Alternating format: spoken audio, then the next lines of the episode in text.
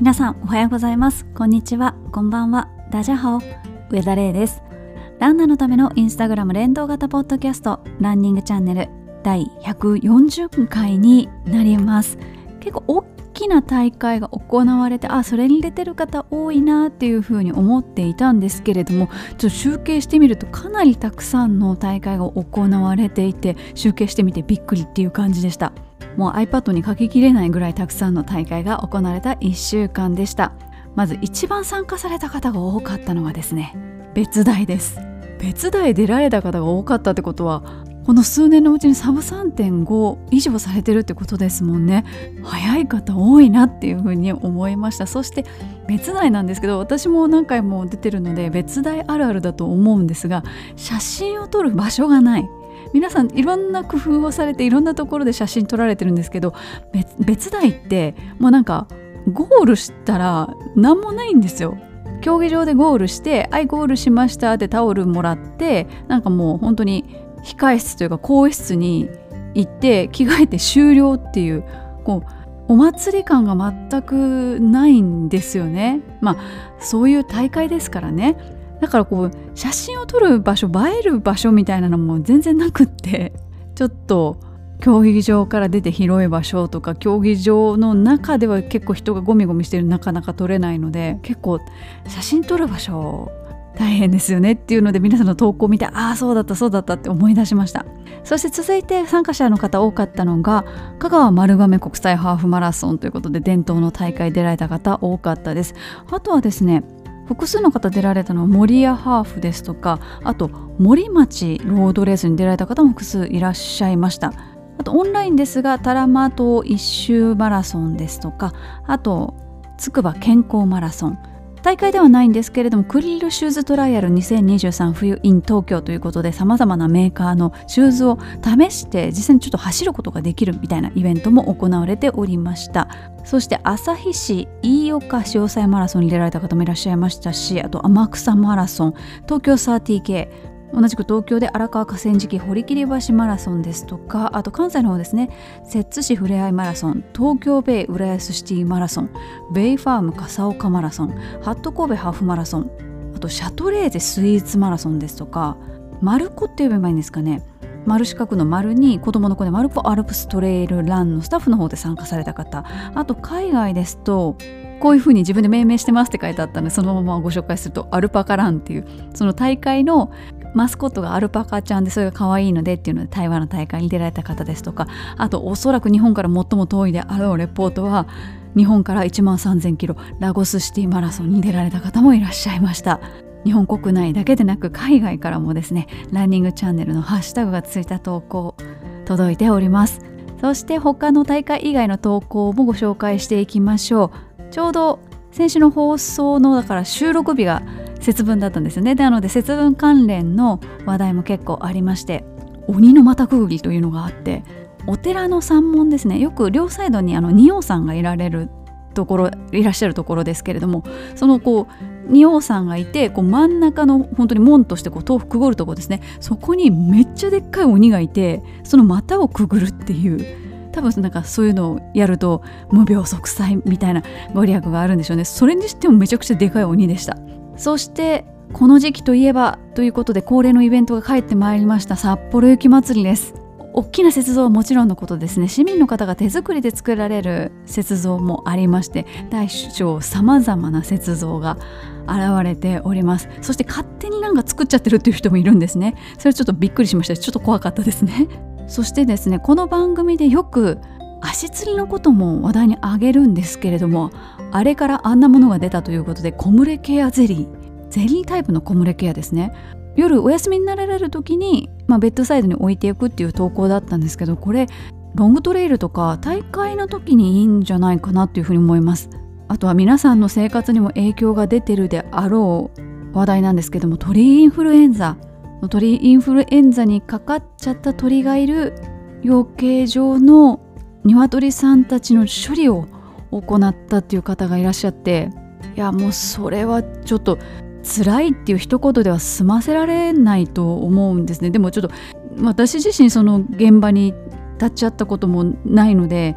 自分の想像力がちょっと乏しくてきっとちょっと同じ思いは共有できてないとは思うんですけれどもとんでもない数の処理をしなきゃいけないのででしかも鳥さんたちは分かってないじゃないですかその状況を。いやもうだからちょっと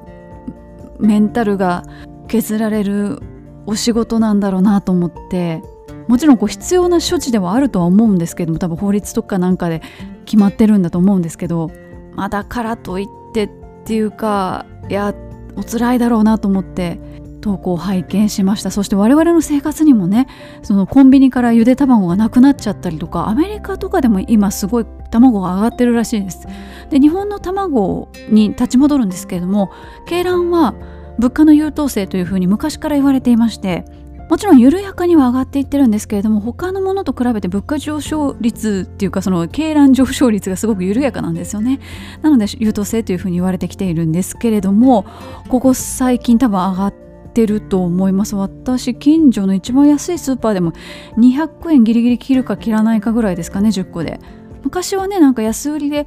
限定何何個とかあのご家庭1個 ,1 個限り1バッグ限りで 100, 100円？みたいな時もあったような気もするなと思うんですけどちょっと高くなってます。我々ねランナータンパク質取るっていうので結構ねゆで卵を食べたりしますし普段のこうコンビニの食事の中でも気軽にこうね味付きのゆで卵を手に取られる方も多いかと思うんです。ちょっと今ねそれがなくなっちゃってるということで我々の生活にも影響が出ております。さてこの1週間で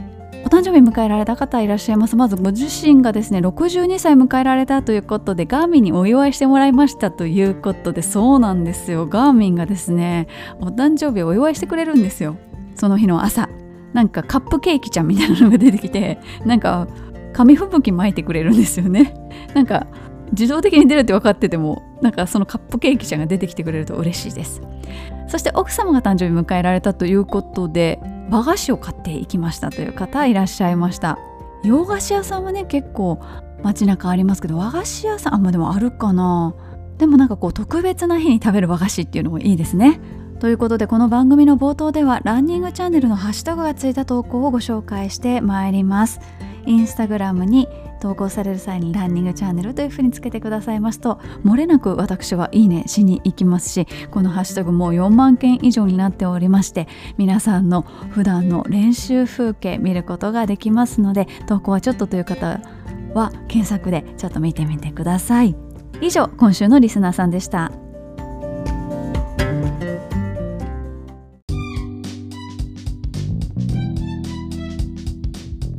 それではランナーズボイスのコーナーに移りたいと思います。こちらのコーナーはインスタグラムのストーリーズおよび Google フォームを利用しましてランナーの皆さんからコメントをいただくコーナーになっております。今回のテーマはこそ練です。こっそりやる練習。それがこそ練です。皆さんがこっそりやってる練習をこっそり教えていただきました。今回ですね本当にたくさんコメントをいただきましたので前編後編に分けたいと思います。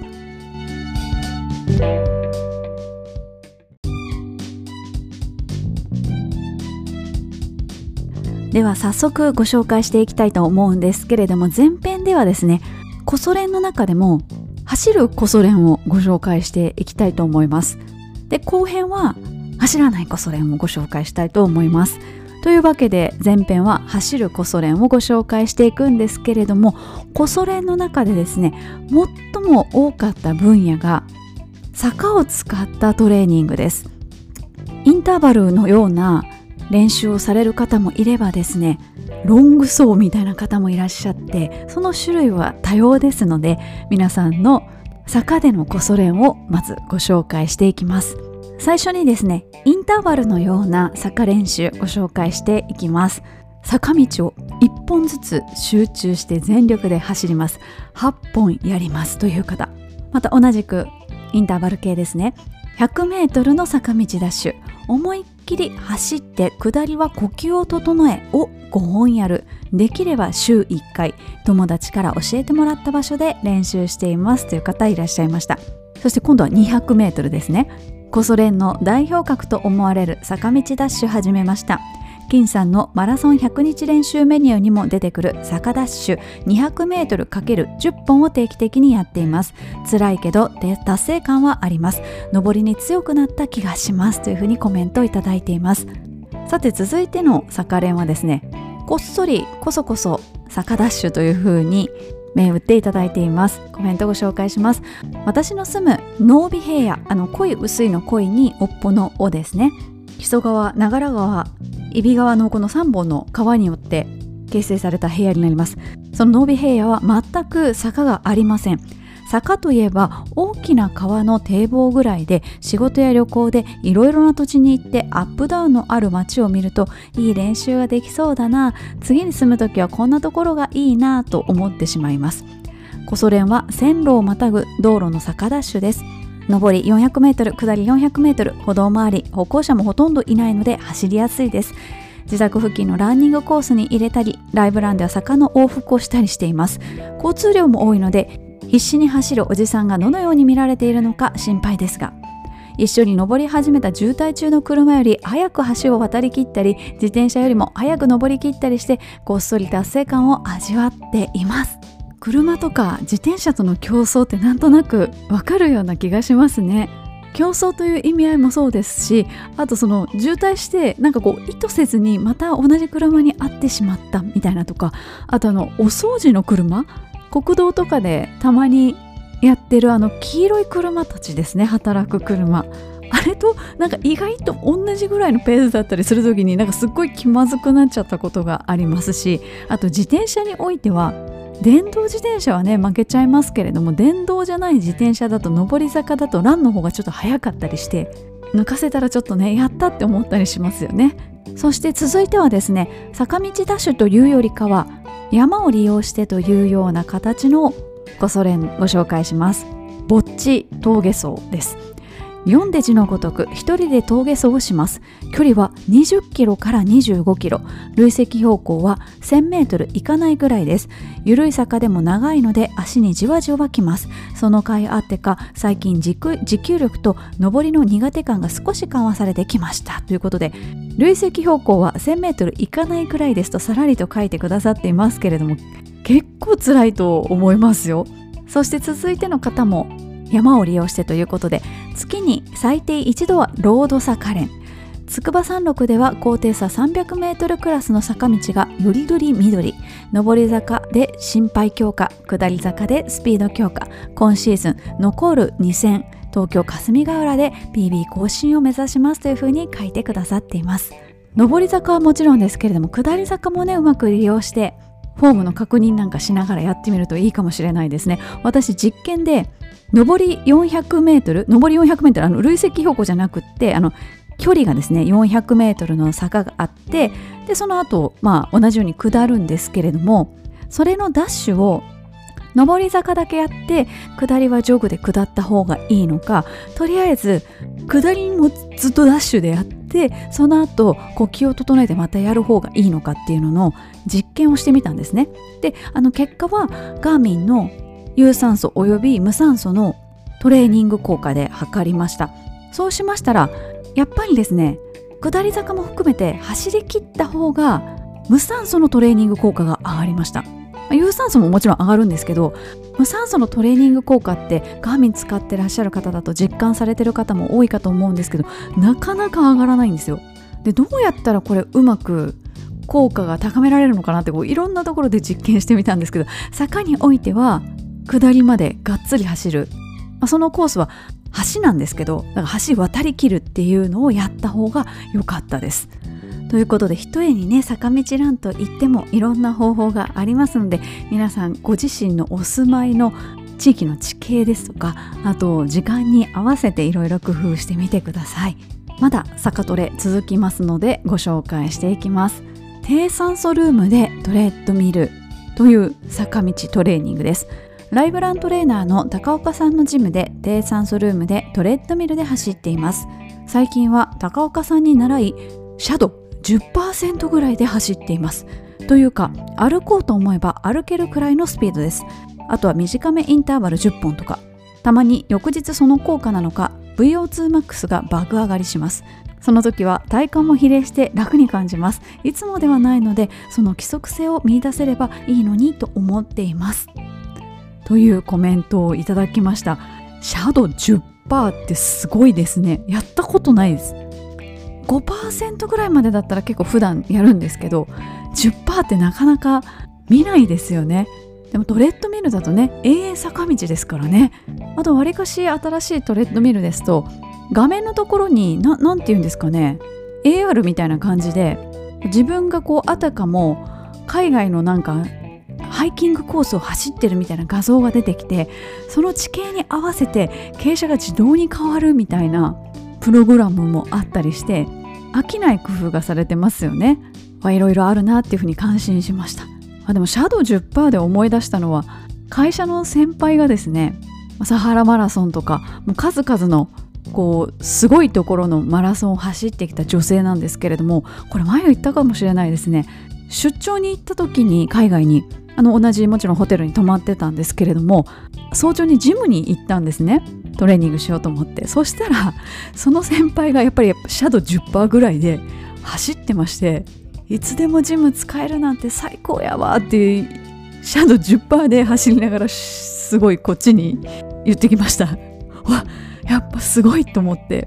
昼休みに会社の近所のジムに行くみたいなことコロナ前やってたんですけどその先輩も大抵昼休みにジムに行ってまして昼休みの時はあのストレッチエリアみたいなところで体ほぐされてましたね。私はその横であのトレッドミルでインターバルしたりしてたんですけど なんちゅう会社やっていうかなんちゅうライフスタイルやっていう感じなんですけれどもでもそのシャドウ10%で走ってた先輩は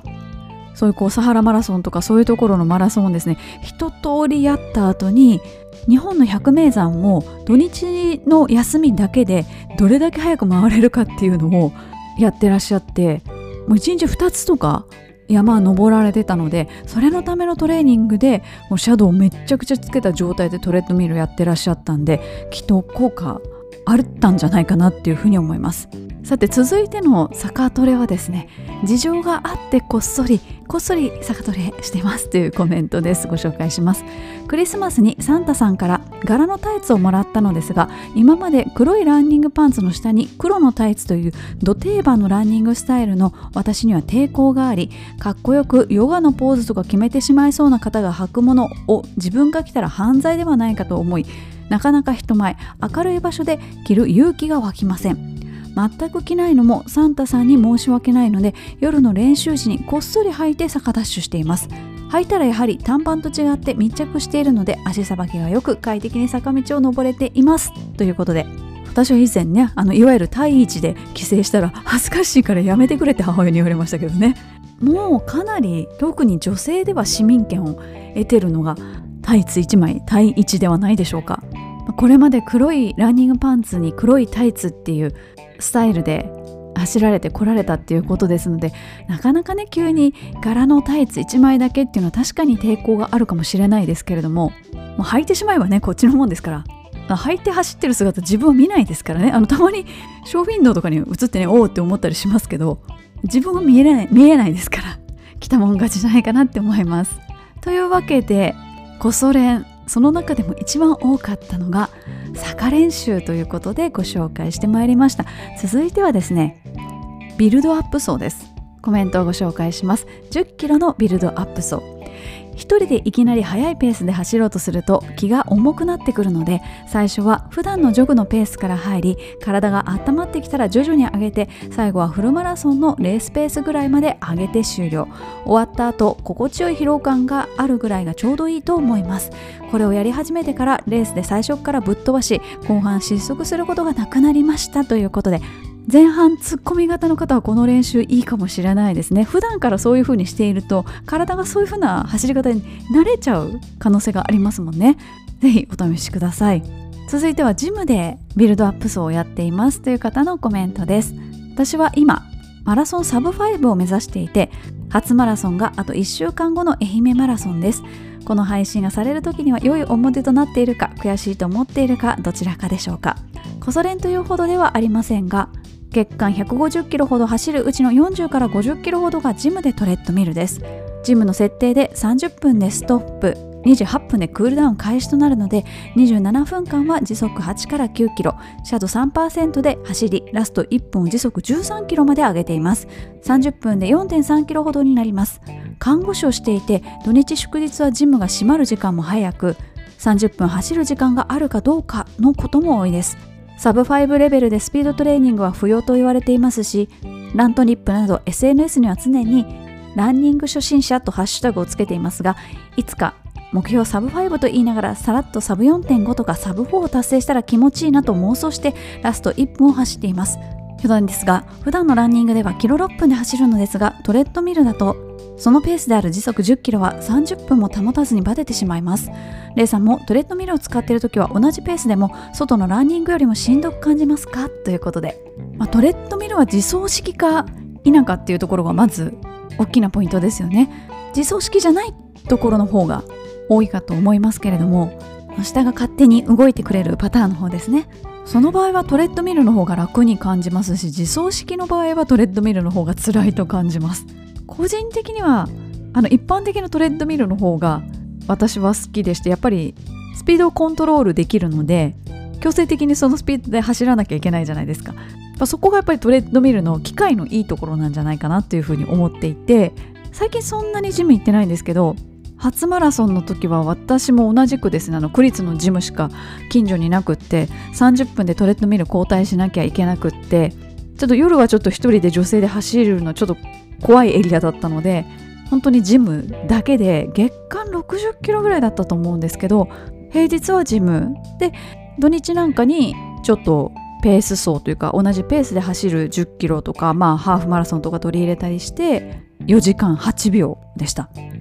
でやっぱジムは30分しか使えないっていうので同じように徐々に上げていって10分ごとぐらいに上げていってたかな。ある程度枠を決めていてっていうか10分10分10分っていうふうに決めておいてでそれでこうあまり辛いっていう風に感じなくなったらちょっとずつレベル上げていくみたいなことをやってたような気がします。もうとっても昔の話って言っても何年前ぐらいですかね。でも10年は経ってないですね。初マラソンが2014年なので10年近くなりますか。でもなんかそんなことをしていたなっていうふうに思い出しました。続いてはですねコンテンツを利用しながらこそれんやってますということでご紹介します。まずはライブランです。ライブランアプリを使っている方からすれば何のこそれんでもありません。私は夜勤があったりしてランニング仲間と一緒に練習できないためほとんどはぼっちランそんな時にライブランを知ってからはたとえ一人だろうがランニングを継続できています。そしてそこでつながった縁で県外の大会にも一人じゃないのでとても心強いしまた頑張ろうという思いにさせてもらっています。今月末も大阪マラソンですでに60人ぐらいの LINE グループができていて今から会うのが楽しみです。地元のランニング仲間の知らないところでこそっと練習や大会旅行を満喫していますということで私が毎週土曜日20時から番組を持たせていただいているライブランですね。実況中継ラジオみたいな感じです。まあ、大体30分とか20分とか、まあ、長いものはもっと長い番組も時々あるんですけれどもそこに参加するとですねあの GPS 携帯の GPS をオンにしてそこに参加すると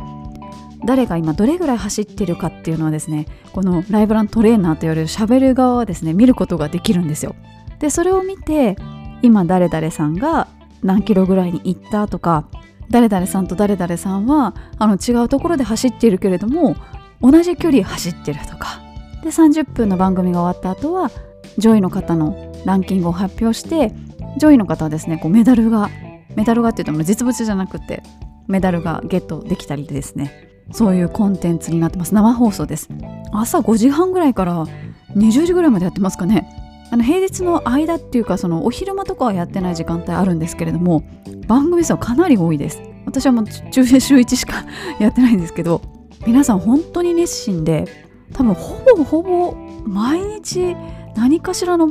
番組に参加されてる方が多いんじゃないかなっていうふうに思ってます。もう大会のたびにですねレースの前にみんなで集合して写真を撮ったりとかあと応援団ですね。そこそこ大きな大会必ず応援団がいるので本当にびっくりします。ライブランはその放送の中で名前をお読みするのでそこが大きいところなのかなっていうふうに思います。この番組はね名前はお呼びしないのでそれぞれいいとこがあると思うので、まあ、それの両方ともねさせていただいてるっていうのもまたすごく貴重な体験だなというふうに思いながらトレーナーをさせていただいております。あそういえば前回あのライブランやってますっていう風にこちらの方で呼びかけたら結構あのランちゃんリスナーの方々がですね聞きに来てくださってありがとうございました、まあ、それぞれにいいところありますしそれぞれに特性がありますからこういいとこ取りで皆さんも聞いていただければいいなっていう風に思っています。そして続いてコンテンツを利用しているという方のコメントこの番組を活用しているというふうにいただきましたのでそちらもご紹介します。ランニングの練習は負荷とロング走と決めています。負荷をかけるスピード練習はラントモや練習会で実施しロング走は自主練です。ロングは疲れもですが飽きてしまうのでポッドキャストでランニングチャンネルを聞きながら走ります。ランニングチャンネルが終わると勝手に次のポッドキャストへ移行してくれるので助かります。ランちゃんはライブではなくてもいつでも聞けるし何度でも聞き返せるので助かっています。おかげで飽きずにロング走が継続できております。あとは成果タイム出すだけですね。それはまた別の話ってことでっていうことで締めくくっていただいております。そもそもこのポッドキャストを始めた理由の一つとして自分が走ってる時暇だっていう。まあ、結果的に私自分のポッドキャストは聞かないのであの暇だっていうことには変わりはないんですけれども。でもいろんなポッドキャストがある中でこう市民ランナーの方の声を集めているものっていうのが世の中に存在していなかったのでこれはきっとニーズがあるんじゃないか。ニーズがなかったとしても私は皆さんのランニングにまつわるいろんなことものを知りたいぞと思って。ずっとインスタグラムやってましたしこっちがこういうことしてますみたいなことはインスタグラムでいくらでも発信できるんですけれども周りの方がどういうことをやってらっしゃるかってフォロワーさんを全て私がフォローし返したとしてもそれを把握できないことでなかなかこう体系だって情報整理することができないので何かあればいいなと思って作っちゃったっていうのが 経緯の一つになります。このポッドキャスト以外にもですねポッドキャスト自体はたくさん種類がありますし最近はオーディオブックなんかもかなり普及していますしオーディオブックにない本はですね iPhone であれば Siri に読ませるという機能もありますのでもちろん走っている時にこう自然の音を感じたいとかそういう局面もあろうかと思うんですけれどもこの時間何かに使えないかなって走ってる時に思ったらですね。是非音声コンテンツを活かしていただければなというふうに思います。さてまだまだですね走るこそ連いただいておりますのでご紹介していきたいと思います。続いては枯渇朝ランです。コメントご紹介します。どんなメニューも朝一麦茶をコップ1杯飲んで取り組む。空腹で練習することでできると達成感。満足できなくてもプラス思考で考えられる。レースではジェルというご褒美がもらえるので余裕を持って頑張れる。この練習のおかげで当時2回目のフルマラソンでサブスリーしました。自信を持っておすすめします。夏など暑い時は無理禁物ですがということでご紹介いただきました。枯渇朝ラ。ンあの効率よく脂肪を燃やすためにですねあえて何も食べない状態で走るという方は一定数一定数以上いらっしゃいます。以前この番組でちらっとご紹介したような記憶があるんですけれどもハーフマラソン日本記録保持者の小倉選手この番組にも何度かコメントを寄せてくださったんですけれどもその彼がですね朝やはり水だけちょっとコップ1杯飲んでジョグするって言ってました。でもそのジョグするっていうそのジョグの距離が20キロでしたけどね。しかもキロ4ぐらいだったような気がします。ちょっともうあの一般市民とはちょっとレベルが違いすぎたんですけどでも彼もそういうのをやってるって言って言ってました。あと朝練ってやっぱいいのかなって思ったりしますよねって私は今そういうのを思い始めてるんですけどこの番組聞いてらっしゃる方は結構朝ラン派の方多いんですが私自身は結構夜ラン型でしかも仕事が終わってから夜ランしてご飯用意してご飯食べてお風呂入ったりなんやかんやかんなんやかんやして寝るっていう生活がルーティンだったんですけどこの生活だとですねいかんせん睡眠スコアが悪くってガーミンの。で HRV ステータスも良くないんですよ。なかなかいい方に回復しない。で最近ちょっとあの仕事がむちゃくちゃ忙しくって夜ランほとんどできない状態で朝会社に走っていくか、まあ、土日にちょっとまとめて走るかみたいな感じに変わってしまっているんですけれどもトレーニングを朝方に変えるともうそこから多分夜心拍が上がる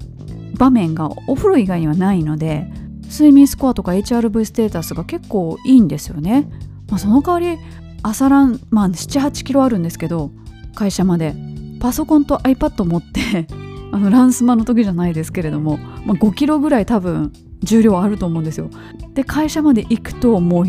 昼午後もうめっちゃしんどい。あと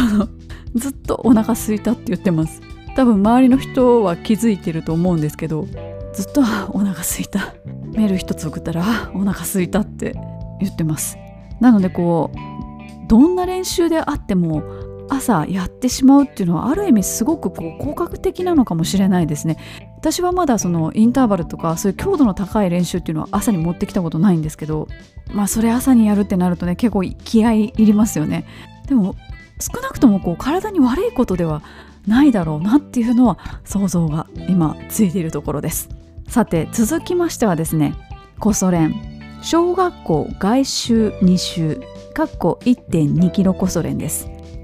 コメントをご紹介します。小学低学年の息子のサッカーチームでお父さんコーチをしています練習後に毎回学校の外を2周走るのが恒例行事となっておりこの機会を利用して勝手にスピード練習と名付け取り組んでいます先頭集団にコーチ1人最高峰に1人つくのですが必ず先頭集団について走っています。小学2年生でも先頭だと2周4分ちょいですので毎回必死です。コーチなので負けられないですし良いトレーニングになっています。自分がランナーであることはあまり知られていないのでこれもある意味こそ練ですということで。お子さんがスポーツやってらっしゃると親御さんもねいろいろついていったりとかお世話したりとかあのよくランニングしてる時にこうね野球やっててお母さんたちが見守ってたりとかサッカーしてる時にお父さんが練習付き合ってたりとかわあ大変だなって思いながら見てるんですけれどもそういうところをうまく利用してキッズたちとガチで走るという。こう小学校低学年ぐらいだからちょうどいいですね。こう高学年になってくると体は軽いし体力はあるので大人よりも速く走れる子供って結構いますからね。負けちゃう可能性があるので低学年っていうのがポイントかもしれないです。続いてはですね壱岐地層なんですけれどもこんなところでやっていますということでほぼ誰もいない池の周りを夜週1で5キロ行き地ペースで走ります。半年に1回人に会う程度です。19時頃行うのですが人に会った時はお互いに怪しんでいるし少し怖いと思っていると思います。行き地走は確実に走力アップすると思いますよ。いつかこの場所がランナーの聖地皇居のようになるのを夢見ていますとコメントをいただきました。半年に1回人に会う程度ってものすごくレアですね。これ本当に会った時に多分ビクってしますよねその場所に比べたら皇居は人に会いまくりですけれども、まあ、皇居ランは方向がもう反時計回りって決まっているので人はいっぱいいるけれども知り合いとすれ違うっていうことはほとんどない、まあ、もちろんあの時計回りに走らざるを得ない人がいてそういうランナーさんもお見かけすることあるんですけれどもなかなかすれ違わないですね。こう自分がこう皇居の本線の方っていうかあの5キロ1周5キロの方を走っていて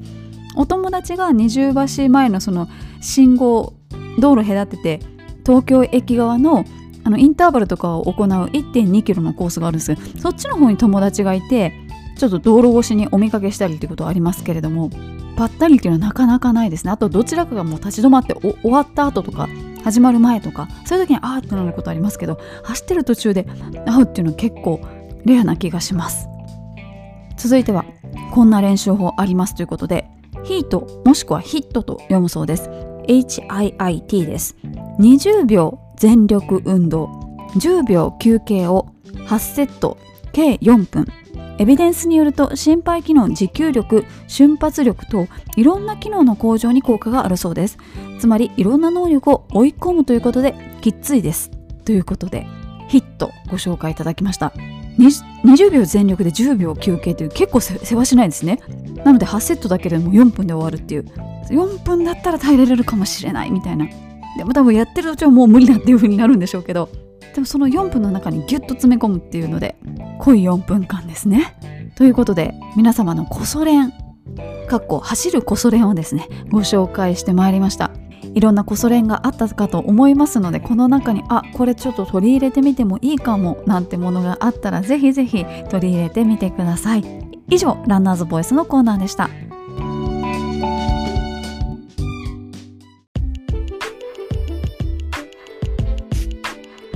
それではお便りのコーナーに行きたいと思います。このコーナーは読んで字のごとくこの番組にいただきましたお便りをご紹介するコーナーです。まずはガーミンのご質問をいただいておりますのでご紹介したいと思います。友達が走り始めました。全くの運動音痴の初心者ランナーです。かっこ女子。アップルウォッチのナイキのアプリで走っているらしいのですが先日一緒に初めてハーフマラソンに出たら途中で充電が切れちゃってガーミンを買う決意をしたようです。初心者ランナーが初めて買うガーミンってレイさんはどれがいいと思いますか？彼女はそんなに高性能なものはいらないと言っています。ということで。それであればフォアアスリート55ですかね。一番ちっちゃくて軽くって基本的な機能が詰まっているのがフォアアスリートの55です。あとはアップルウォッチつけながらランニングの時にガーミンつけるだったら55でいいかとは思うんですけれども普段もスマートウォッチをつけたいというのであればベニューの SQ ですかね。見た目ほぼアップルウォッチです。使い方はちょっと違うと思うんですけれども感覚的には Apple Watch と似てる部分が多いと思いますのでずっとスマートウォッチつけたくってその中でランニングもやりたいっていうのであればベニューシリーズしかも形が似ているのであればスクエアの SQ かなっていうふうに思います。さて続いてのお便りです。いつもランちゃん聞いています。質問があります。冬のおすすめを聞いて網編みのアンダーウェアを買いました。モンベルの腹巻きも買いました。一緒に着るときはどっちが下ですか？とご質問いただきましたが一緒に着ない方がいいと思います。理由としましてはドライレイヤーと呼ばれる網編みのインナーはですねできるだけ肌に直接触れ合う面積を大きくする。かつ外側に着ている T シャツとの接点を増やす。それによってそのアンダーウェアが持ってる効果を発揮するというものになっていますので重ね着はあんまりおすすめできないと思います。肌に密着させて汗を素早く吸い取りそれをいち早く T シャツ側の表面に渡すっていうそのこう中間的な役割を担っているのがドライレイヤーですのでそのように捉えていただければなというふうに思います。続いてこの大会に出ますという方が何人かいらっしゃったのでご紹介します。丸亀ハーフマラソンに出場します。以前水産の歌ランイベントで共に走らせていただいた小倉選手がハーフ男子の日本記録を更新された高速コースとのことですが足の状態がまだまだなので完走目的で楽しんで走りますということでお便りをいただいております。小倉選手のあの日本記録の時は盛り上がりましたよね。あとね1秒でっていうか1秒以下で1時間以内だったんですけれどもね。伝統ある優勝正しい大会です。そして他の方からも丸亀ハーフ出ますということで前日にコンピラ山1368段登りきりましたっていうことでハーフの前日まあハーフなのって書いて書いてあるんですけどハーフの前日に1300段も登るの大変ですよね。つも慣れてらっしゃるのかなっていうふうに思いました。さて続いては茨城の大会についてお便りいただきました。前日勝田全国マラソンをスーパーサイヤ人のハリセン効果もあって無事完走し宮崎グランドスラムかっこ生涯の部コンプリートすることができました。ランニングチャンネルのおかげで茨城グランドスラムの認知度もだいぶ向上したようで茨城マラソングランドスラム制覇が目標というランナーさんの声を耳にするようになりました。勝手に嬉しくなっています。次は華麗に抗いながら年間グランドスラム制覇を目指しています。古賀花桃マラソン実行委員会の皆様2024年の復活を多くのランナーが待っています。前向きなご検討をよろしくお願いします。今後も有意義な情報を楽しみにしてますということでありがとうございます。茨城マラソングランドスラムランちゃんリスナーさんから生まれたワードですけれども以前からね茨城はフルマラソンがたくさんあるっていうのでその認知度はすごく高いのにこうそれをうまくまとめる何かがなかったっていうのでこの言葉がぴったりですね。古賀花桃マラソンコロナが理由で休止となっていますけれどもそろそろどうでしょう。復活してほしいですよね。さて続いて初めてお便りいただきました。レイさんいつも楽しく聞いています。58歳男性の市民ランナーです。初めてお便り出します。この番組からいろいろ学んでいます。ウェアでありシューズマラソンなどに関する考え方ですね。だから私を含め他の方もまた聞きたくなるのです。一番はマラソンのやる気スイッチが入るとこですかね。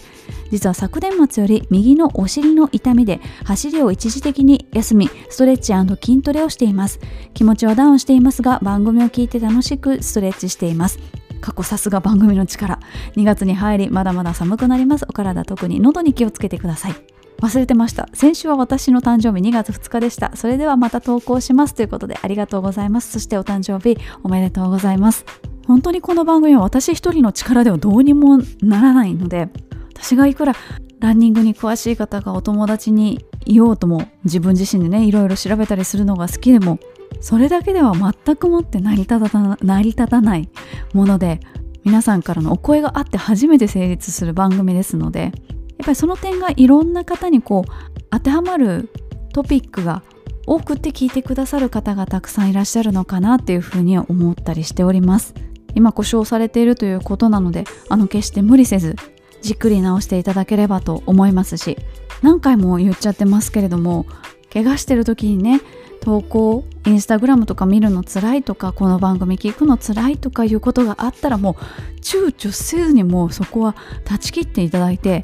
あくまで趣味ですので仕事でも義務でも何でもないのでやっぱりこうご自身の精神衛生上よろしくないものは絶対断ち切った方がいいと思うので番組聞く方が下手からといってあの私に何損するわけでもないですし怒るわけでもないですしこう聞いてらっしゃる皆さんを長期的にサポートできればいいなっていうふうに思っていますので決して無理せず皆さんのペースで進んでいっていただければなというふうに思います。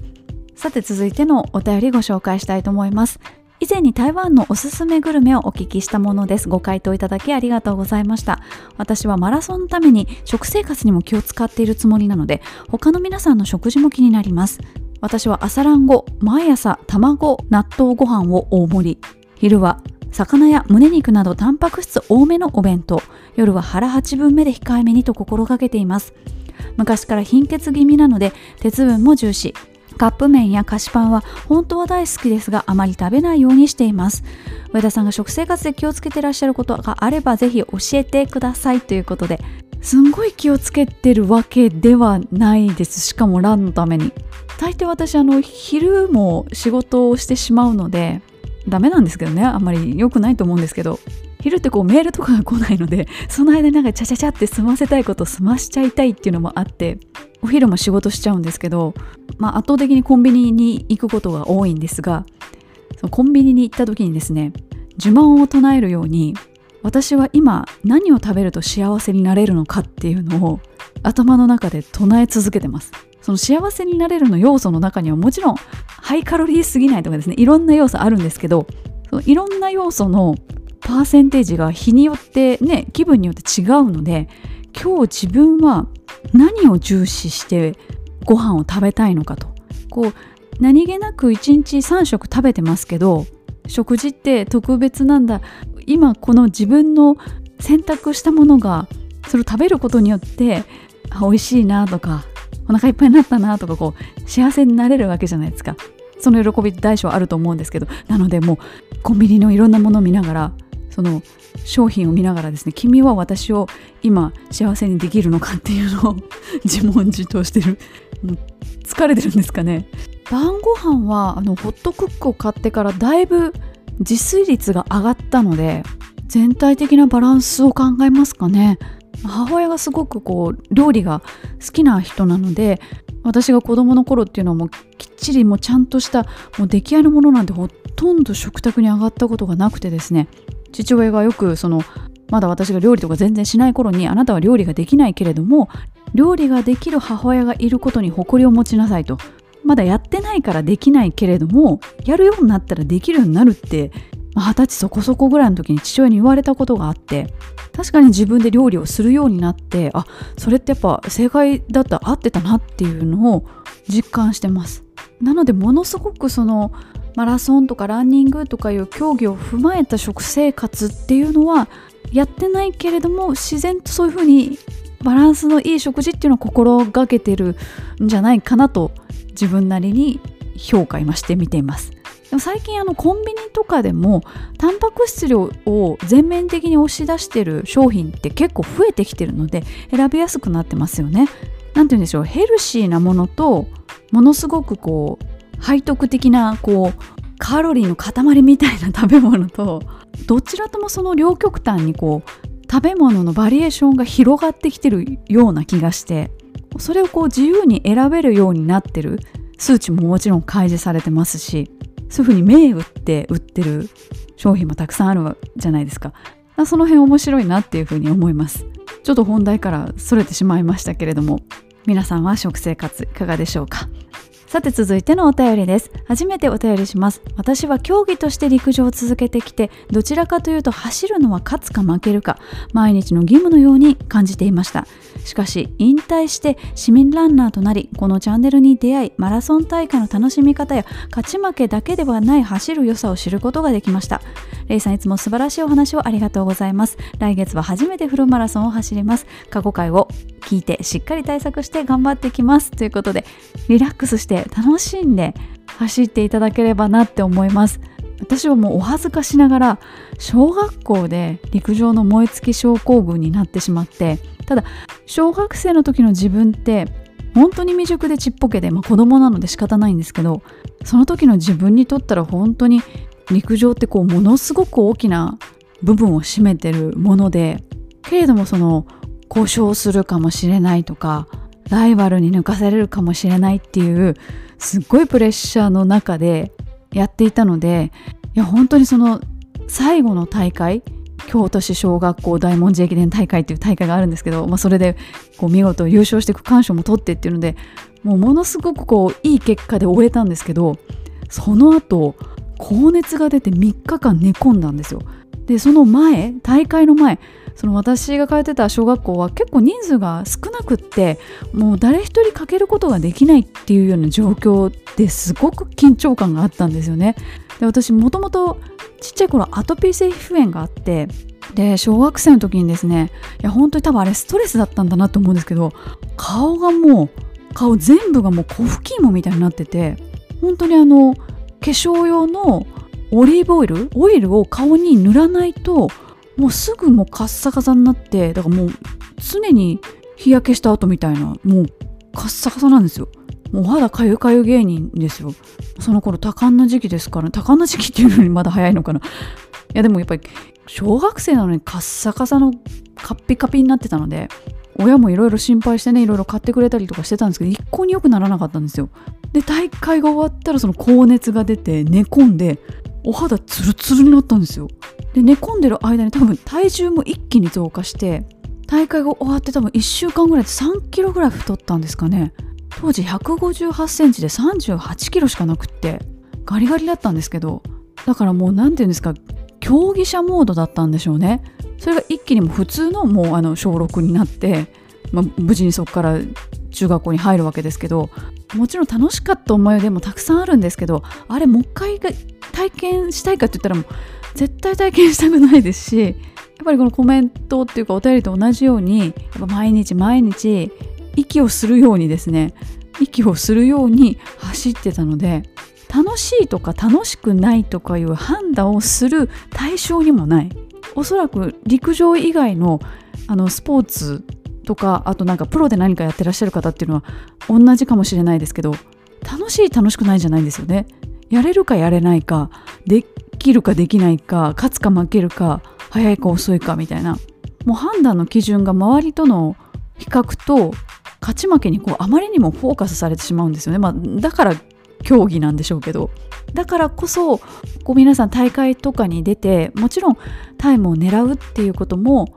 重要ですごく素晴らしいことなんですけどもなんかそのことによって何か大事なものを犠牲にしてるのであればそれはいいことではないと思いますし何かを犠牲にしてるっていうことに対して気づいていないっていうのが多分一番危険なんじゃないかなと思っていてなんか最近やたらめったら私もなんか選択肢選択肢って言っちゃいますけれども言い方変えれば逃げ道って言われるかもしれないんですけどでも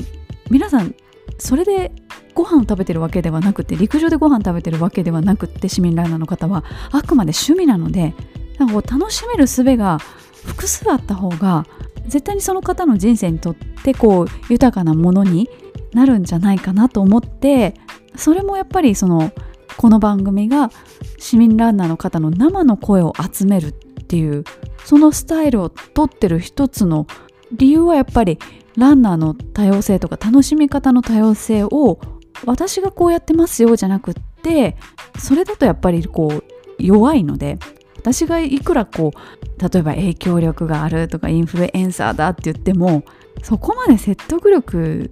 ないと思ってるんですよ私は。やっぱりいろんな人の声を集めるっていうことの方が絶対に影響力はあるだろうなってあと皆さんに響くところがあるだろうなと思ってやっているので当に走ること一つとっても競技の数もとても多いですしフルもあればハーフもあればトレイルもあればウルトラもあればパラニックとかロゲーニングとかいろいろあるので本当にいろんな楽しみ方を見つけてもらえるといいなと思って番組を作っております。さてこんなお便りもいただいております。過去の放送は全部聞けていないので興味があるところや同じ季節の回などから聞いて楽しんでいます。昔からの方も新しく聞き始めた方も同じように楽しめるというお便りが先日ありましたがまさにちょうどいい風通しで楽しいです。お母さんネタが大好きです。また子供の頃たくさん本を読まれていたゲームが苦手というあたり自分に感覚が似ていて共感しています。ということでありがとうございます。本当に辞書的にあの、ね、季節柄のネタも多いですしタイトルパッて見ていただくだけで今のご自身にこうフィットするものかどうかって判断していただけると思うのでなんかそういうつまみ食い感覚で聞いていただくのもいいかなと思います。もう100回超えてなんかちゃんとしたこう資産っぽくなってるのでつまみ食いも大歓迎です。でもちろん皆さんのねトピックをお伝えするんですけれどもこの番組の中で名前を出してる人間っていうのは私だけなのでもし何かこう皆さんと共通する部分があると深く共感していただけるのかなと思ってうちはネタもね昔の話とかも ちょいちょい挟み込みつつこう自分のプライベートの切り売りって言ったらちょっと表現おかしいですけどそれでこう皆さんとの共通点をこう見出していただきそしてリスナーさんからのコメントはあの匿名ですのでどなたがねどれぐらいコメントを送られてるかってあの統計はもちろん取ってないですけれどももちろんよく拝見するお名前もありますし初めて送っていただく方もいらっしゃいますけれどもそこはもう一律に分け隔てなくお読みしているのでなんかこれがそのお名前を読んでこの人毎週読まれてるなみたいな風になってしまうと新しく聞き始めた方っていうのはちょっと遠慮がちになっちゃうかなと思ってしまうのでお名前は出さないっていうのをずっとやっています。まあ、そもそもちょっとねあの読みづらいアカウント名の方がたくさんいらっしゃるっていうのは 一番最初そこあこここれちょっと読もうと思っても読めないなっていうのが最初の始まりではあったんですけど結果としてなんかそういう最初はそんなきっかけだったんですけど結果として良かったなっていうふうに思っています。というような形でですねこのお便りのコーナーでは皆さんからこの番組にいただいたお便りをご紹介しております。このお便りのコーナーはランナーズボイスの回答の Google フォームの一番下にいつもつけておりますのであのお便りだけ送ってくださる方もいらっしゃいますしもちろんランナーズボイスのところだけ送ってくださる方もいらっしゃいますし何か言っておきたいとかあそういえばあの回の時これ言えばよかったのに忘れたとかですね。何度でも結構ですのでお寄せください。以上お便りのコーナーでした。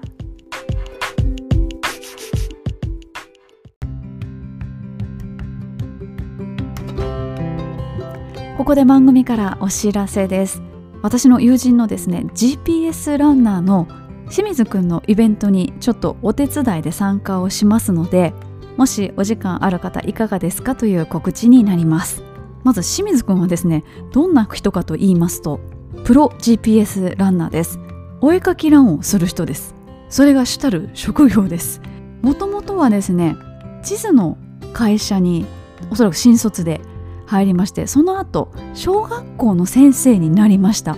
なのに脱サラして GPS ランナーになっちゃったという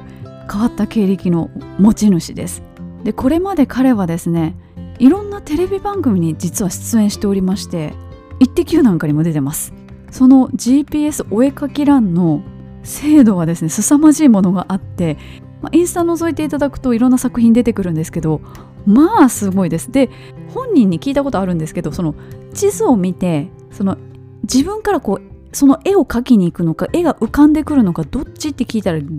同時らしいです。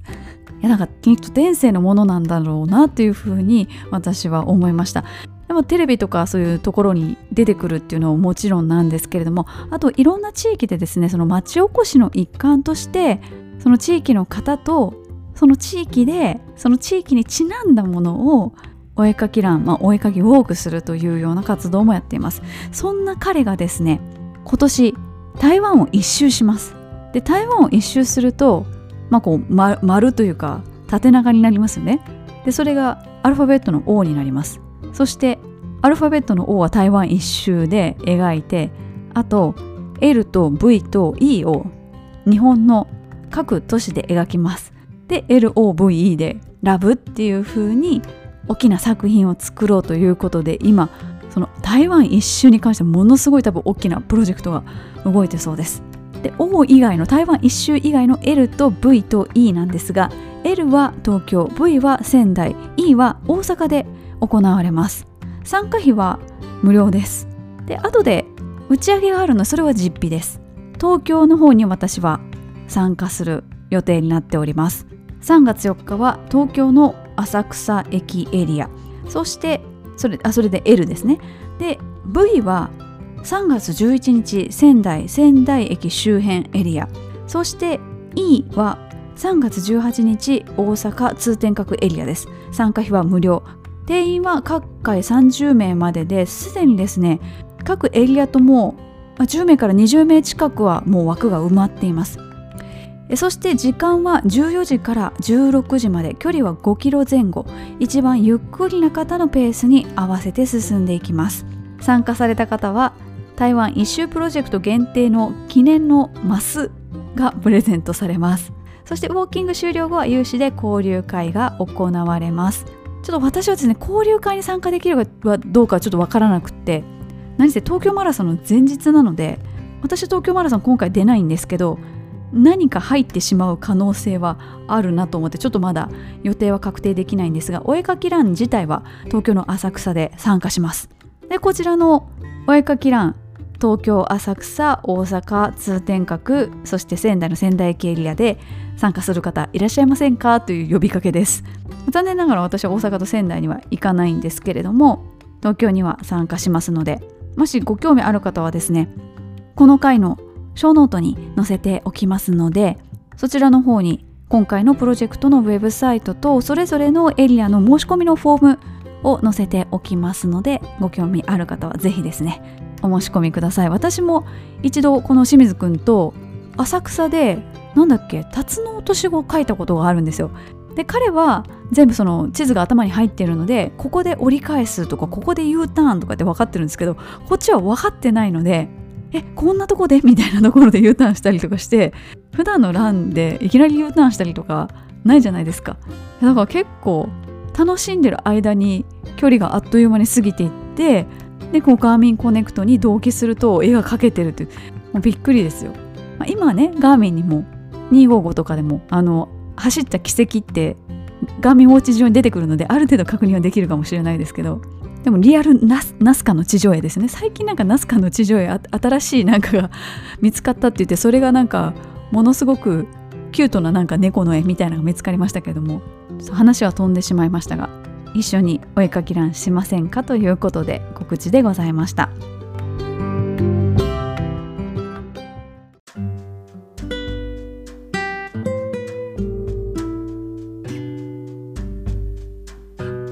そろそろお別れの時間が近づいてまいりました。今週のランナーズボイスこそ練いかがでしたでしょうか？ランニングは一人でもどこでもできるアクティビティですので結構普段はね一人で走ってますっていう方聞いてらっしゃる方の中には多いかもしれないです。今回は走るこそ練をご紹介してきましたけれども次回は走らないこそ練まあ他のトレーニングですねについてお伝えしてまいりますので結構意外と共通点があったりなかったりで面白いので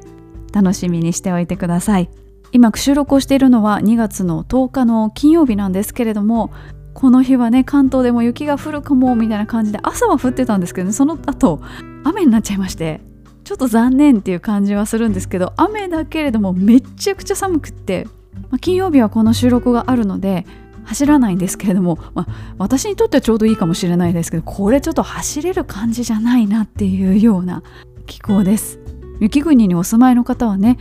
東京の雪なんでもう全然点でへっちゃらみたいな感じでもっともっと厳しい条件でお住まいだとは思うんですけれども本当に冷え込みが厳しくなっておりますので皆さんどうぞ体調管理にはお気をつけください。そしてここからどんどん年明けのフルマラソンシーズンに入っていきますので無理せずテーパリングをしていきましょう。ということでランニングチャンネル第140回をお伝えしてまいりました。皆様次回の放送まで良きランニングライフをお過ごしください。それでは。